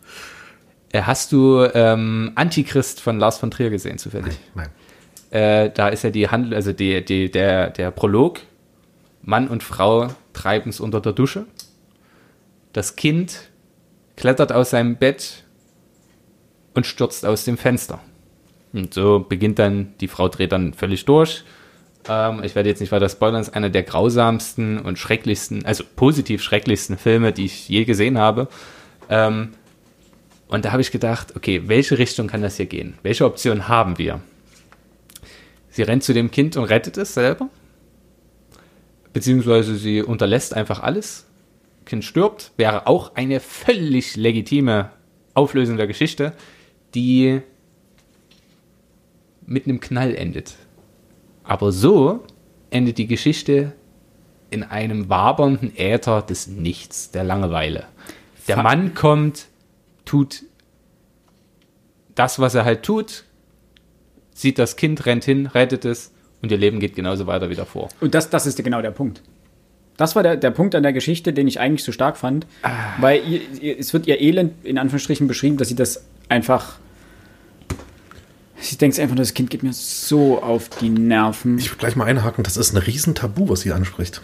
Das fand ich nämlich auch wahnsinnig stark. Ich meine, darf eine Mutter sich wünschen, dass ihr Kind stirbt? Dieses Regretting Motherhood, Ja. das ist ja eine große Debatte gewesen. Ja, und dann eben einfach so, sie tut ja nichts. Sie tut absichtlich nichts und sieht eigentlich schon ihr Kind fallen. Und dann kommt der Alte und rettet das so nach dem Motto. Und dann, und sie, man, du siehst einfach, wie sie gefangen ist weiterhin in ihrer äh, Ich rauche an der Dunstabzugshaube Phase. Es ist ja nach, äh, nachvollziehbar. Sie ist eine passive Persönlichkeit, die alles über sich ergehen lässt. Und sie bleibt auch in diesem Moment sehr passiv. Und über sie wird aktiv, also gehandelt. Sie ist nur der Spielball der Aktionen der Akteure. Ähm, das Kind, das Monster und ihr Mann bestimmen alles Mögliche um sie herum und sie selbst lässt sich hin und her wogen von diesen beiden Wellen. Genau. Das kann man schon, ja, kann ich nachvollziehen. Ich hätte mir aber für die Geschichte etwas, Krasseres gewünscht oder etwas Mutigeres, würde ich mal sagen. ja, Und äh, wo eine Geschichte, wo, wo, wo man mit der Kultur bricht, wo man das Singuläre heraushebt, nämlich äh, sie agiert mal, sie springt über ihren Schatten und sagt, ich, ey, das ist mein Kind. Gerade, Oder dass sie das nicht macht, finde ich so stark. Auch das ist okay, aber dann will ich, dass das Kind stirbt. Das ist ein Ähm, Satz, den wir bitte nicht, äh, Nicht Mist verschämen. Ja, aber rein, rein, rein dramaturgisch hätte ich das schön gefunden. Ist komisch, aber plausibel. plausibel. Also ich muss, muss damit sagen, ich habe damit gerechnet, dass das Kind stirbt. Und Ich- gerade ich- das ist dieser, dieses Großartige an der Geschichte, dass das nicht passiert. Dass sie, dass sie ich eben find- nicht das dem Leser gibt, was der Leser jetzt will. Ja, das, ist- das habe ich mir dann auch Weil gedacht. das ist der Punkt eigentlich. Die ganzen Geschichten zeigen eins, bis auf die letzte, dass keiner es schafft, aus seinem Leben auszubrechen. Sie alle fühlen sich unglaublich unwohl in ihrer Existenz, aber erst die allerletzte Geschichte stellt in Aussicht, dass es eine schaffen könnte, aus dieser, diesem Gefängnis dieser Kultur auszubrechen. Denn, und das muss man dem Buch in Anführungsstrichen vorwerfen, sie zeichnet ein sehr unangenehmes Bild dieser Gesellschaft. Und man fragt sich wirklich, gibt es keine Gesellschaftsschichten in Japan, denen es nicht dreckig geht? Also die, Yakuza. si- die, sich, die sich nicht unwohl fühlen in ihrer Haut, in, in, eigentlich in ihrem Leben zu einem gewissen Maß, weil das Bild zeichnet sind sie zum Teil. Es gibt nur wenig Geschichten, die positiv enden. Die mit dem Massagestab ist eine. Das ist die eine Geschichte, die mit einem Lächeln endet. Die erste auch. Aber auch bei der ersten, Und die Sache mit dem Reiskorn? ja, aber Da hatte ich sofort Loriot im Kopf. Die Nudel. Mit der sie, Nudel. sie, die, die Geschichte endet per se positiv. Aber das Leben der Menschen in dieser Geschichte hat sich null geändert und dementsprechend sind sie weiterhin genau unter diesen gesellschaftlichen Zwängen, unter denen sie auch leiden, wie sie auch beschrieben wird. Selbst die Fächermacherin ganz am Anfang. Sie leidet ja Es auch darunter. äh, Ne? Man hat nie das Gefühl, dass irgendjemand dieser Person ein glückliches Leben führt. Die Weiß ich gar nicht. Also das mit dem Reiskorn schon. Ich meine, der war, glaube ich, auf dem, auf dem Weg zum, Zum Bewerbungsgespräch. Bewerbungsgespräch. Und der hat, weil er das Reiskorn nimmt. Vielleicht ganz kurz zur Erklärung. Ähm, man ist in Japan davon überzeugt, dass in jedem Reiskorn viele Götter wohnen. Vor dem Bewerbungsgespräch isst er, ähm, isst er eine Schüssel Reis und sieht bloß, dass ein Reiskorn anscheinend runterfällt. Und er findet es nicht wieder.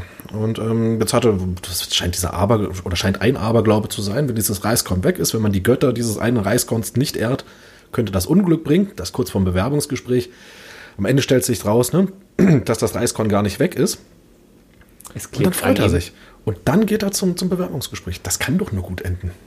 Ja, Ja, aber schon vorher, wie er, wie er diese, diese Zwänge, also diesen, diesen kulturellen Zwang beschreibt, so nach dem, er muss dieses Reiskorn finden und äh, diesen, diesen, nein, das war so die, die, diese ganzen kleinen Rituale, die ja gezeigt werden, das ist ja eigentlich so dieses Faszinierende an dieser Gesellschaft. Ne? Zum einen diese komplette Ritualisierung des Lebens, das ist ja auch das, was, was Europäer so fasziniert daran, diese Disziplin, diese Akribie, nur so konnten Japa Japaner solche Handwerkskünstler auch werden letztendlich.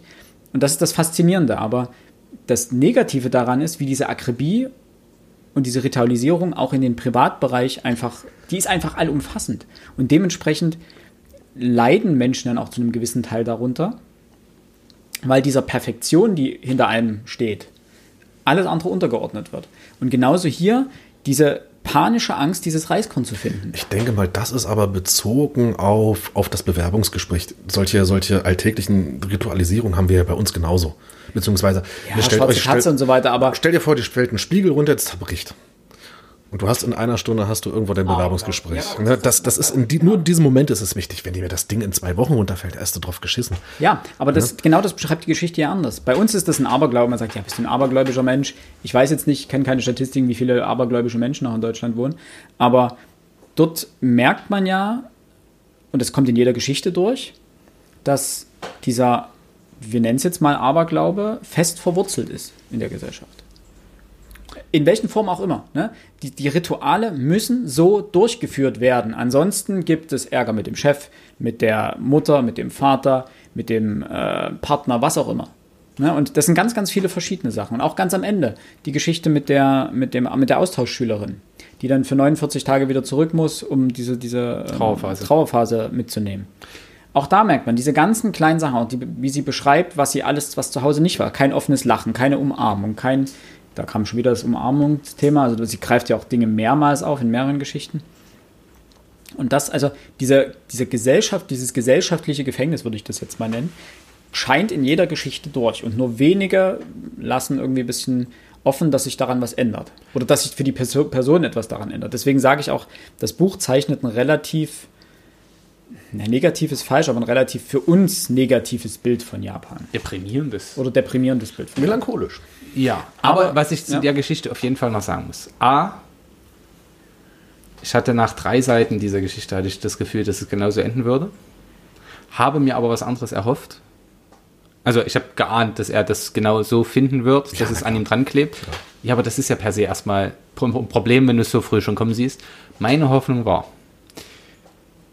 dass er sich dieses Reiskorn nur eingebildet hat, dass es nicht existiert und dass es einfach ein, ein, eine Art Omen ist, dass er sich selbst so, so negativ sieht, dass er so eine große Angst hat, dass er sich einbildet, dass die, die Götter und äh, die, ja, das Leben, die Welt sich so gegen ihn verschwören, dass es einfach Unglück bringen muss, dass er in diesem Bewerbungsgespräch versagen muss und es so zu einer Erklärung für ihn kommt, warum das so kommen wird.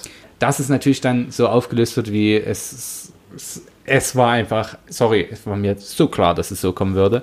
Das hat mich, das war wieder so eine Geschichte, wo mein Erwart Erwartungsmanagement falsch war. Den Vorwurf muss ich mir auch selber machen, weil ich mir gedacht habe, Mensch, so wäre das cooler. Hättest du es so geschrieben, fände ich es deutlich besser.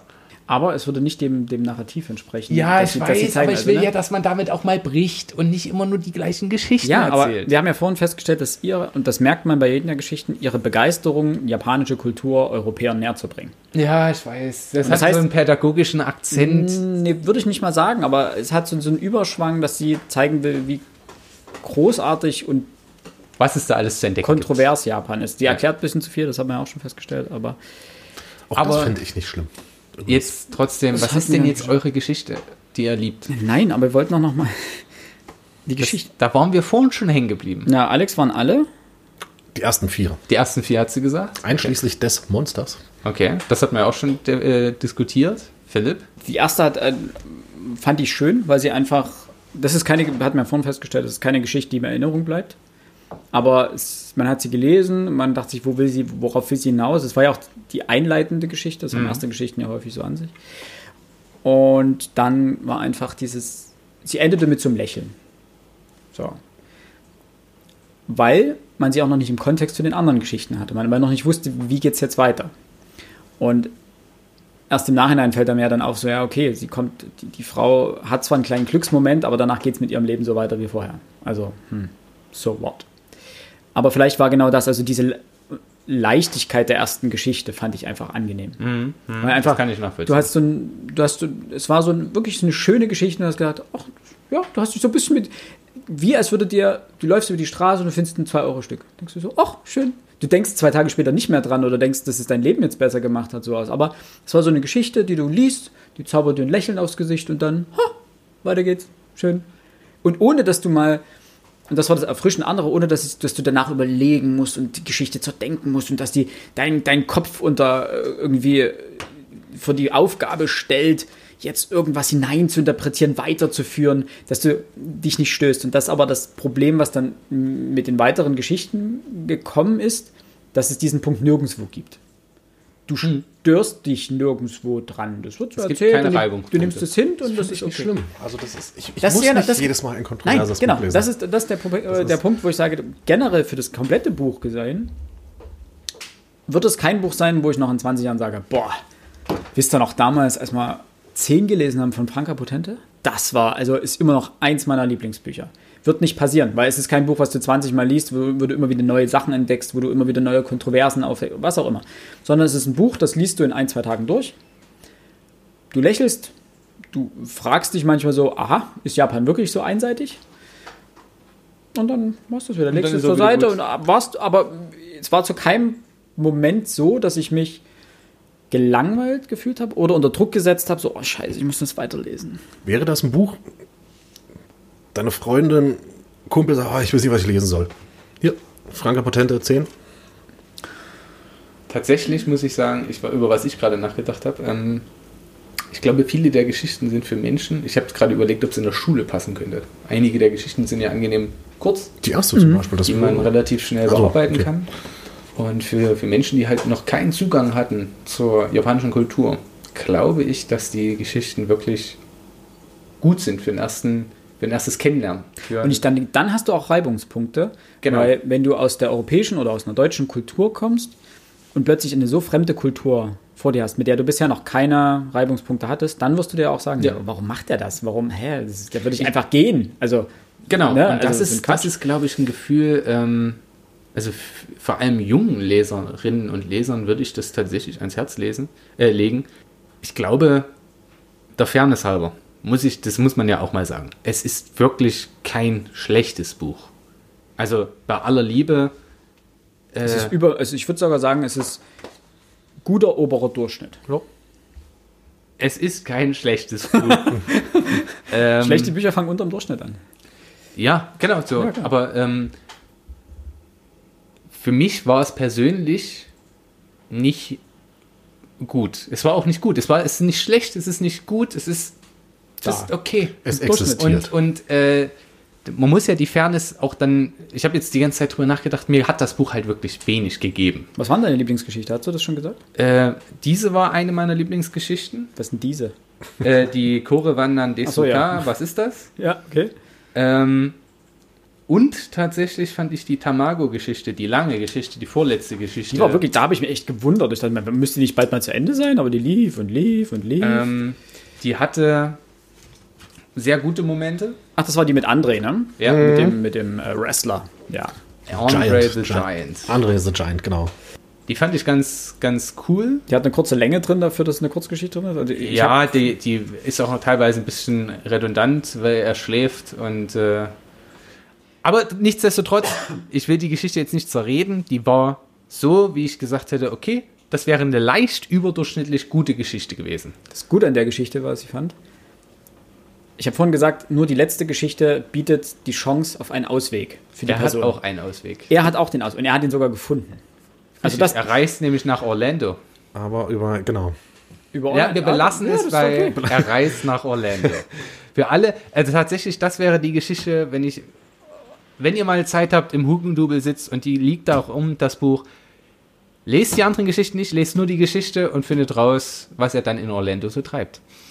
So viel nur dazu. Das wäre einer, ich fand auch die letzte Geschichte ganz angenehm. Ja. Aber wie gesagt, das ganz angenehm ist halt auch nur ganz angenehm. Anders als beispielsweise bei Ferdinand von Schirach, wo ich andersrum argumentieren müsste, wo ich sagen würde, das sind die zwei Geschichten, die ich ein bisschen schlechter finde. Den anderen Rest fand ich mega.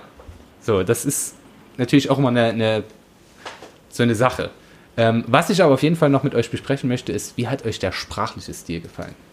Alex, ich glaube, bei dir rausgelesen zu haben, weil es dich auch an die amerikanischen Autoren Naja, erinnert. ähm, die, das, die Art und Weise, wie sie es erzählt, ähm, und ich muss, ich, ich komme jetzt schon wieder drauf, es tut mir jetzt leid, aber dieses Melancholische. Und ich liebe Melancholie in Büchern, in Romanen, in Geschichten. Und das macht sie, es tut mir leid, das macht sie hervorragend. Unabhängig davon, ob die Geschichten jetzt wirklich, ob die jetzt in irgendeiner Art und Weise das Jap- Japan von heute oder von vor zehn Jahren repräsentieren.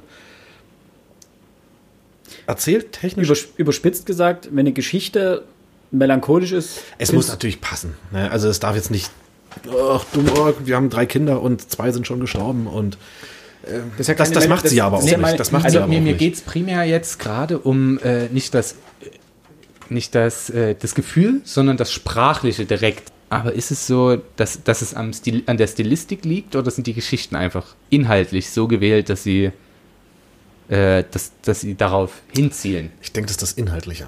So, weil genau das hätte ich nämlich auch gesagt. Es ist weniger das Sprachliche, das dich Ja, sanft klar, also- dahin zieht, äh, als der Inhalt, der sagt, jetzt sei melancholisch. So, Genau, also es ist, es ist nicht, es ist nicht das, das, das dort Geschriebene, was, was, was, wie du schon sagtest, äh, das ist jetzt melancholisch, sondern es sind die Geschichten an sich, die irgendwie eine, eine innere Tragik haben.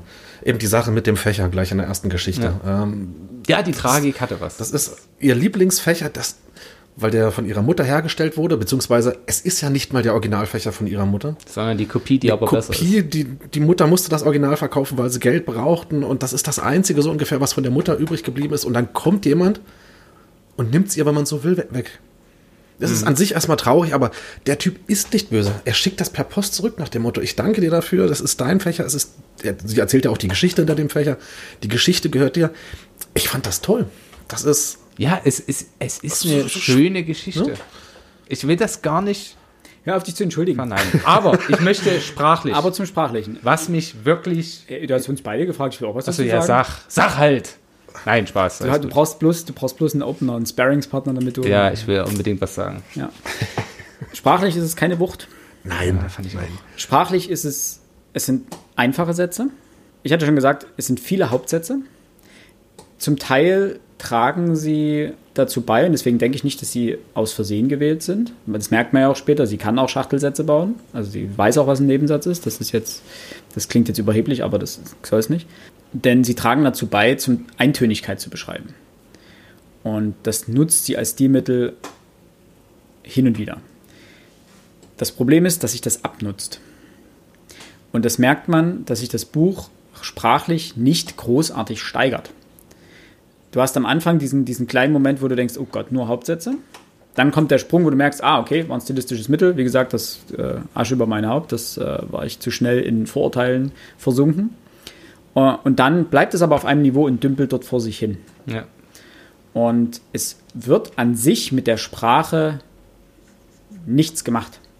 Die Sprache hat keine zweite, dritte, vierte Ebene, sondern sie ist einfach nur Mittel. Transporteur der Geschichte. Fertig.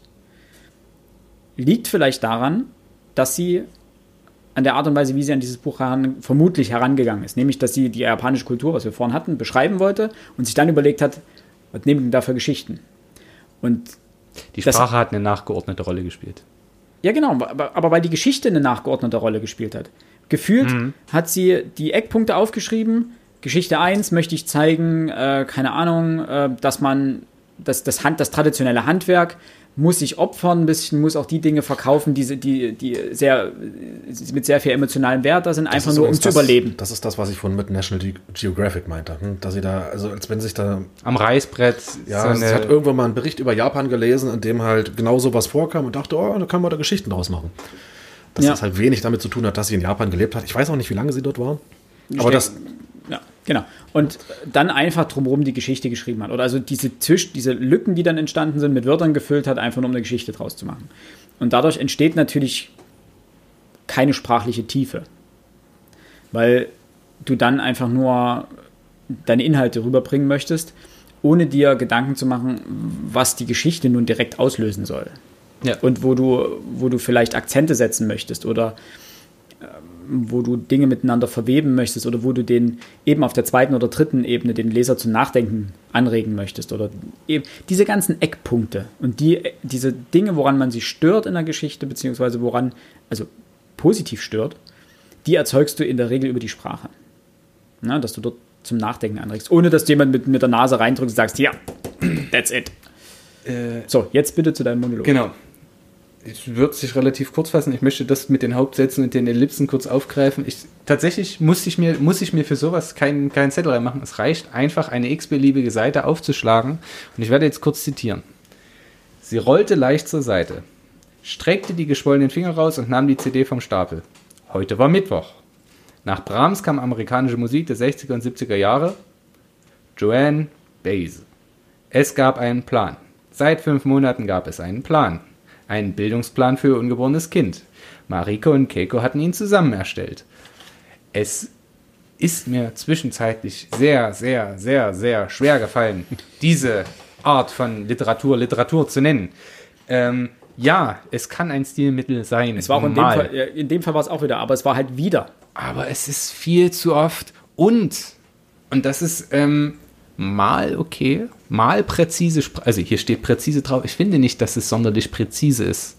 Es ist schlicht und ergreifend ein Sachverhalt mit immer denselben Worten geschildert. Es ist keine Farbe drin, es ist keine Blumigkeit drin. Und das ist grundsätzlich in Ordnung, aber es ist eben auch nicht punktgenau. Es ist nicht Chirac-mäßig, dass du sagst, hier ist jedes Wort mit dem Skalpell herausgeschält und perfekt in Szene gesetzt. Das, kann genau auch stören passt. übrigens. Ne? Also Das kann auch stören. Sagen, da kann, kann man sich auch sehr, sehr. Stören. Aber kann auch funktionieren.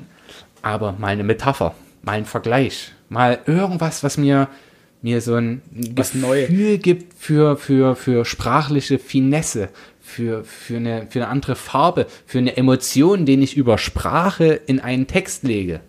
Genau das kam hier fast nie vor. Ich möchte nicht nie sagen, weil gegebenenfalls kommt es einmal oder zweimal vor. Es, es gab Momente, das Problem ist aber, dass du die gleichen, dass die Struktur der ersten Geschichte der Struktur der letzten Geschichte gleicht. Und, Der und, aller, und aller dazwischen auch. Weil du hast einfach nicht die Idee, sozusagen, ich habe jetzt eine, das ist ja der Vorteil an Kurzgeschichten. Der Vorteil an einer Kurzgeschichte ist, du kannst die eine komplett anders schreiben als die andere, ohne dass du dir Gedanken drüber machen musst, wie du beides in, äh, logisch verknüpfst, Ja. weil es hat es komplett anders geschrieben ist. Also, ne, also vom, vom Stil her anders geschrieben. Und du kannst auch deine eigene literarische Bandbreite mal präsentieren. Und sie zeigt halt einen Stil, den sie tatsächlich relativ gut beherrscht, wo ich sage, okay, sie kann sehr nüchtern schreiben, das stimmt.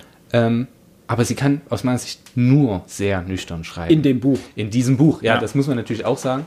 Ähm, aber an, warum, warum finde ich das so äh, belustigend?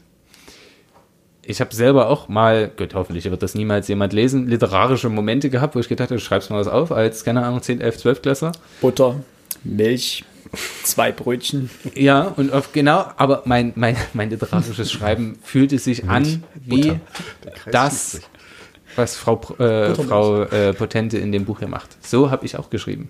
Das ist für mich, das, das ist sprachlich auf dem Niveau eines nicht. So, Doch, so- Der Max kann also solche Bücher schreiben. So, jetzt gehen wir mal in die, in die 11. Klassen und sagen, schreibt mal bitte eine Kurzgeschichte und dann vergleichen wir. Ich würde sagen, nein. Ja, du weißt, was ich damit ausdrücken wollte. Ja. Es geht mir darum, es ist mir sprachlich, es ist mir sprachlich einfach zu dünn. So einfach kann ich und muss ich das sagen.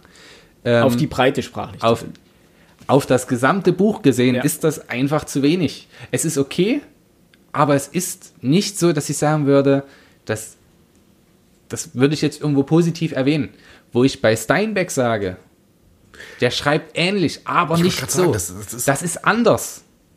Ich müsste Steinbeck nochmal in den Händen halten, um dann ein Zitat rauszugreifen, um zu zeigen, Soll ich die wo- holen? Danke, nein. Sonst verlieren wir uns hier völlig. äh, wo es diese Unterschiede, diese Differenzen gibt, wo ich sage, okay, hier hat Steinbeck gleich die Naturbeschreibung. Die Naturbeschreibung hört euch fällt mir ja- gerade ein. Wir können einfach Werbung machen. Hört euch am besten unsere Steinbeck-Folge die Folge an, noch ne? von Mäusen an. und Menschen. Aber Von, von Mäusen und Menschen. Ja, was habe ich gesagt? Hast du nicht von Läusen? Nee, von das Mäusen und. Menschen. Ich fand es dahingehend sprachlich nicht optimal. Ich denke, außer ihr wollt jetzt noch eine Geschichte explizit besprechen, wir können Nee. zu unseren Abschlussplädoyers kommen. Ja, Damit Alex das waren eigentlich, nicht, eigentlich, eigentlich waren das unser Abschlussbild. ja, wir, ich, wir müssen ja auch noch eine Punktzahl rausgeben. Ich wollte gerade sagen, damit das, damit das mit einer mit der guten eine Kritik soll immer mit etwas Positivem enden. Dann wirst du das- dein Ab da, zuletzt genau, das würde ich als letztes.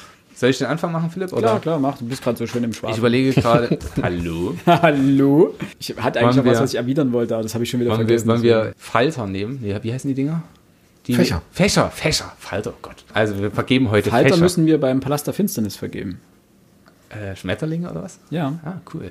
Also, ich empfehle das Buch jungen Menschen, die sich noch nicht viel mit der japanischen Kultur auseinandergesetzt haben. Ähm, und ich glaube, als Einsteiger ist es ein gutes Buch, das man dazu lesen kann. Es kann ein erster Zugang A zur Kultur sein und B auch in das Genre der Kurzgeschichten. Persönlich sehr subjektiv und so ist ja meine Einschätzung, wie soll es anders sein. Ich empfand es als zu einfach, zu stereotyp. Ähm, sie hatte ihre positiven Momente, aber auch ihre negativen Momente. Ähm, es kommt strukturell heraus, also nur um das zusammenzufassen, ähm, dass nicht die Geschichte im Vordergrund steht, sondern die Kultur, die sie vermitteln möchte. Und das ist strukturell problematisch. Und wie wir jetzt gerade zum Schluss noch ausgelegt haben, halte ich es sprachlich einfach nicht auf einem, für, für ein Buch auf einem angemessenen Niveau. Deswegen, und es tut mir fast ein bisschen leid, ich möchte es, muss es trotzdem so machen, gebe ich nur vier Fächer. Oha. Ich wollte fünf geben zwischenzeitlich, aber jetzt die Sprache hat mich dann doch noch zurückgerissen. Geschockt bin ich gerade. Ja, es tut mir leid. Ich hab's. Alex gerade radiert die 10 weg und schreibt eine 9. Nein, das. Nein, so viele werden es nicht, aber, Aber, aber ja, ich bin auf eure Bewertung gespannt. Ich gebe in, in jedem Fall vier Fächer. Okay.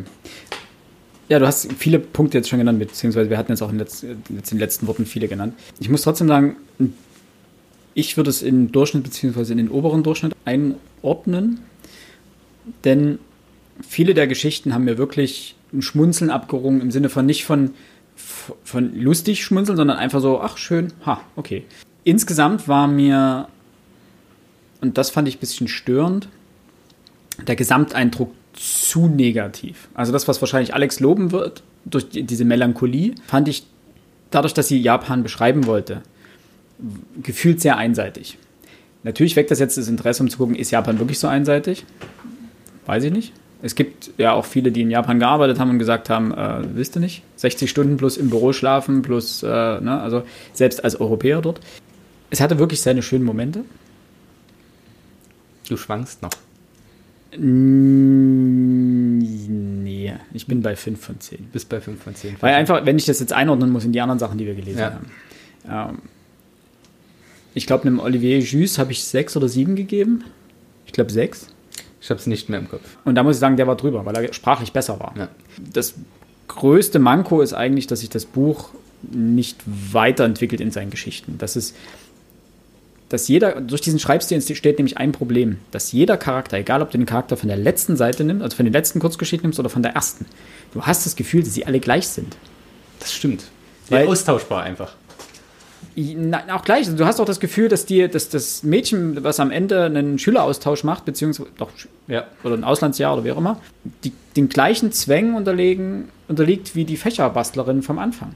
Und dass sie die, gleiche, die gleichen Probleme mit der Welt hat, aber auch, also, du kannst sie komplett durchwürfeln. Du könntest die, die Schülerin jetzt noch 50 Jahre dort leben lassen und so, sie wäre wie die Fächertante.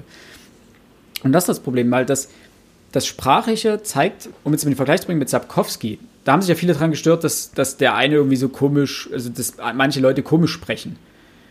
Aber das ist genau der Punkt. Das ist vielfältig. Das ist vielfältig. Die Magier sprechen sehr eloquent und nutzen äh, viele naturwissenschaftliche ähm, äh, Phrasen, äh, irgendwelche Bauerntölpe sehr einfach, sehr roh äh, und dazwischen der Hexer sehr sarkastisch und so. Also wirklich auf die Charaktere zugeschnittene Sprache und die hast du hier gar nicht. Du hast, die Sprache bleibt, egal wer spricht, bleibt gleich. Ob das die Fächerbastlerin ist, ob das die Frau ist, die ein Kind bekommt. Dort ist der größte, größte Vergleichspunkt, denn äh, das sind die zwei Geschichten, wo mir das am meisten aufgefallen ist mit den Hauptsätzen.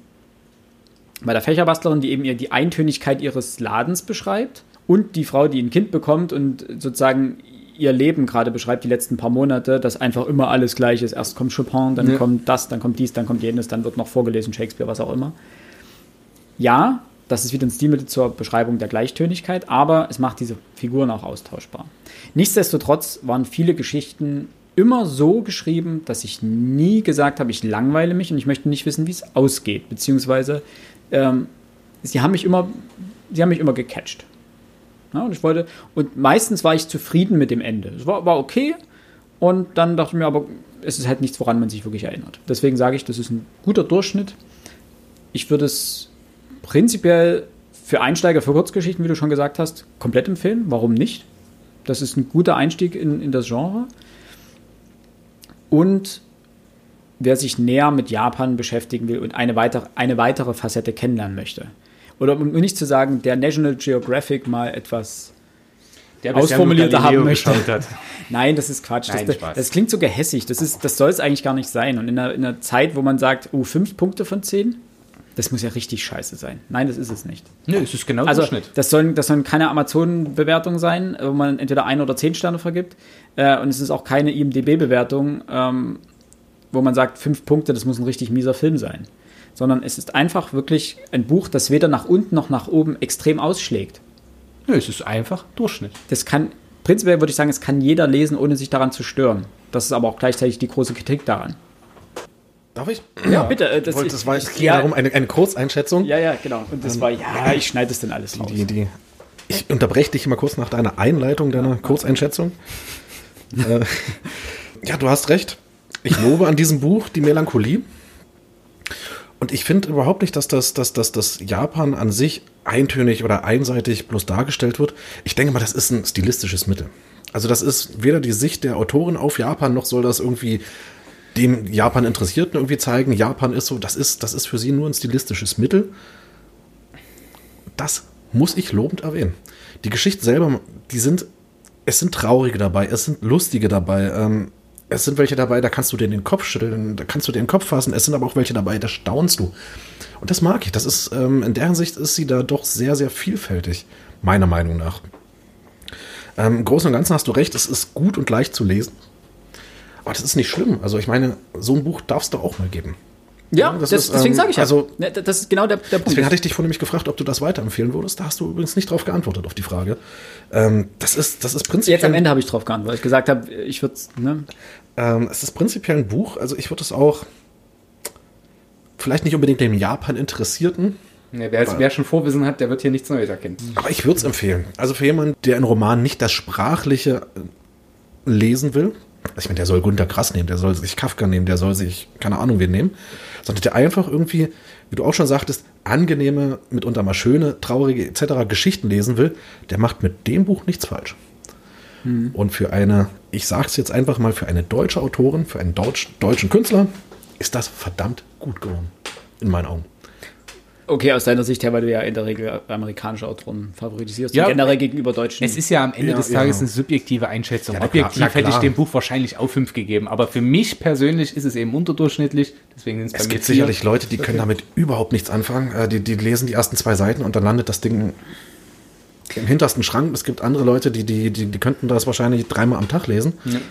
Ohne Aber Frage. ich, ich, glaub, ich würde sagen, ich glaube nicht mal, dass es bei irgendjemandem einfach im Schrank liegen bleibt. Ich glaube, das ist ein Buch, du, du liest die nächste Geschichte und du liest die nächste Geschichte und du liest die nächste Geschichte und sagst, ah, das finde ich doof, das gefällt mir ja nicht. Du liest trotzdem die nächste Geschichte und am Ende bist du durch und sagst dir, ha, und stellst den Schrank. Und zwar ha, im Guten wie auch im Schlechten. ja, aber dann hast du ein paar Tage mit einem nicht schlechten Buch verbracht. Das ist vollkommen Besser okay. als ein paar Tage ohne ein Buch. Genau. Ja, voll- definitiv, definitiv. Keine Frage. Ähm. Deswegen sage ich ja. Deswegen meinte ich ja, fünf Punkte klingt immer so negativ. Aber wie gesagt, es ist weder negativ noch positiv. Es ist halt Und man muss halt auch mal an, also das muss man ja auch mal jetzt zu unserer oder vor allem zu, meiner Verteidigung zu sagen. deiner Ehrenrettung das stimmt. ähm, wenn man viele Sachen liest, viel Gegenwarts, also ich lese ja verhältnismäßig viel Gegenwartsliteratur, dann bekommt man auf gewisse Sachen einfach einen anderen Blick als Gelegenheitsleser, der einmal, zweimal im Jahr ein Buch liest. ja. ist, sind gewisse Sachen hier nicht, viel, nicht so auffällig. Und das ist auch völlig okay. Also ich Ja. will hier auch keinem ein schlechtes Gefühl machen mit diesem Buch. Ihr macht wirklich nichts falsch. Aber es geht ja um meine persönliche Einschätzung und die sagt hier in dem Fall eher für mich, ich werde es nicht nochmal äh, lesen, außer ich behandle es mal im Unterricht. So. Aber Alex, das interessiert mich jetzt wirklich. Ich will wissen, wie viele Fächer du gibst. ja, stimmt. Die hast du nämlich noch nicht genannt. Das habe ich tatsächlich noch nicht genannt. Ähm, Und dieses Buch, es wird bei mir im Regal stehen. Ich werde es sicherlich irgendwann noch mal rausholen, weil es mir wirklich sehr, sehr gut gefallen hat. Nein, im Ernst. Ähm, ich schwanke zwischen acht und neun Fächern. Ähm, So es ist, gut. So Es ist, ja, Okay. es, es Das tut hätte ich mir leid, nicht es tut Nee, mir ich habe leid. gedacht, Nein, du das müsste- zwischen 7 und ne, 8. das ist- Das meine muss überhaupt nicht leid tun, aber neun ist schon krass. Aber es freut mich. Es ist, es ist einfach toll gefällt. zu lesen. Okay. Es ist, ähm, Super. Dann, ja, jetzt müssen wir Komm, wir machen neun. Das ist, Okay. ne? Aber das hat, hat die Frau Potente auch mal verdient. so eine äh, Diversität, so eine Spro Streuung. Doch, ich glaub, Vier und neun. Hast du Steinbeck neun gegeben oder acht? Nee, da waren doch zehn, oder? Nee, Null. zehn hatten wir erst einmal. Neun hatten wir erst einmal. Müssten neune gewesen sein. Müssten wir mal gucken. Aber ähm, ich hatte gesagt, wir hatten uns ja für, für Steinbeck von Mäusen und Menschen entschieden, weil es das andere nicht gab. Also Steinbeck hat noch Besseres geschrieben. Okay. Du musstest da dann ein Ich bisschen finde nach- auch, nach oben. ich finde auch diese Vergleichbarkeit Ja, problematisch. natürlich. Man muss das jedes Mal mit Ja. seinem Gefühl Ist vereinbaren. vollkommen richtig. Ich finde es cool, dass du das Buch so gut bewertet hast. Das freut mich wirklich. Ähm, Hilft ja auch zu einer guten Diskussion. Das hat man ja Richtig. Und äh, ich hoffe, ich werde jetzt mal die Abmoderation Ich machen. muss noch ein was Oh, Kleines okay. einstreuen. Aber dann möchte ich danach abmoderieren. Du darfst danach die. Ja, Was ich ganz cool fand, äh, meine Freundin hat vor einer Weile eine Fernsehsendung geschaut Da ging es um. Jetzt kommt gleich der Blick, jetzt wird gleich ins Bild gerollt. Hallo, was? Also es ging darum, dass fünf Typen und eine Frau. Ich bin echt gespannt, in welche Alle Richtung du möchtest. Ist das ein ab 18 Dokumentation? Äh, Nein, es war, es war die typische Dokumentation, wir verändern dein Leben. Du hängst in irgendeiner Schleife drin, kommst nicht raus, bist total durch und wir verändern dein Ja. Leben. Und das war eine Show, die kam aus, den, aus England und die waren in Japan zu Gast. Und haben sich sozusagen japanischen, sowohl Singles als auch Nicht-Singles angenommen und versucht, deren Leben zu ändern. Das waren alles Homosexuelle.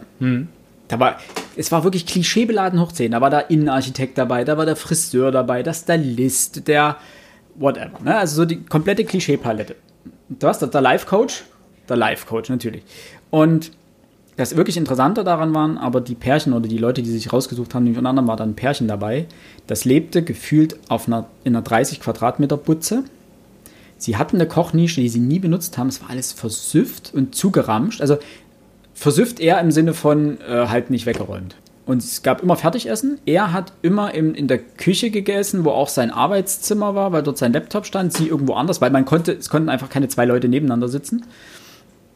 Sie hatten kein gemeinsames Bett. Sie hat in einem Maid-Café gearbeitet, weil wir das auch hier in der Story mit drin hatten. Und es gab kein Partnerschaftsleben. Es war nicht vorhanden. Und er war komplett auch verklemmt und konnte ihr nicht sagen, äh, wie sehr er sie liebt oder dass er sie liebt. Also es kam auch die Frage, so liebst du sie? Und er, äh, äh, äh, ähm, äh, ähm, äh, überhaupt, keine Ahnung, weiß nicht. Und sie haben dort eben aufgeräumt. Und das fand ich krass, dass diese, diese Narrative, gefühlt waren sämtliche Narrative aus diesem Buch in dieser einen Episode, die ich da so halt mitverfolgt habe, äh, drin. Und das war eigentlich so dieser, das war so ein Flashback-Moment, wo ich mir dachte, ja, okay, ähm, So weit weg ist es ja. so weit weg ist es nicht. Und das war krass. Also das war wie zurückgezogen, wie, und da ging es, glaube ich, auch darum, dass sie in ihrem Leben keine Liebe von ihrer Mutter erfahren hat, dass es da keine Umarmung gab und Keine Nähe, keine kein, überhaupt keine Nähe, also auch kein positives Wort, also es ging um Leistung hauptsächlich. Und er irgendwann sich den Ehering abschneiden musste, oder sie, ach, keine Ahnung, irgendwie, auf jeden Fall war einer der beiden Eheringe nicht mehr da, weil er weg, weil irgendwas war, keine Ahnung. Und es wurde kein neuer gekauft, weil, ja, Brauchen wir nicht. ja, müssen wir mal machen. Ja, so. Ne? Und das, diese komplette emotionale, Unterdr also die komplette Unterdrückung von Emotionen war einfach so omnipräsent und eigentlich so schockierend, das kennt man so gar nicht. So, das war's äh, von mir. Die Abmoderation müssen wir noch anhören. Wollen wir noch anhören? Wollen Genau. wir noch anhören? Jetzt hat sich was aus. Tatsächlich glaube ich, dass es für unsere Zuhörerinnen und Zuhörer einfach aufgrund der Also den, der jetzt noch dran ist. de, denjenigen, die. die. jetzt noch dran sind. Ich denke immer noch in der Mehrzahl. Wir haben hier eine große Streuung der Punktzahlen und der Einschätzung zu den Büchern. Uns würde natürlich wahnsinnig interessieren, vor allem auch mich. Seht ihr das wie Alex? Seid ihr sehr positiv davon überrascht äh, gewesen, wenn ihr es denn gelesen habt? Seht ihr das wie Philipp und sagt, okay, das ist kein Buch, an dem man sich reiben kann Oder, habt ihr Bock auf das Buch jetzt? Habt ihr Lust generell auf das Buch? Ich glaube tatsächlich, dass diese, diese Vielfältigkeit unserer Meinung diesmal auch äh, sehr interesseweckend wirken kann. Äh, oder seht es eher nach dem Lesen wie ich und sagt, ah, für mich war es nix. Sagt uns das diesbezüglich Bescheid, schreibt uns Kommentare, schreibt uns Direktnachrichten bei Twitter, Instagram, Pipapo oder bei Podigy selbst.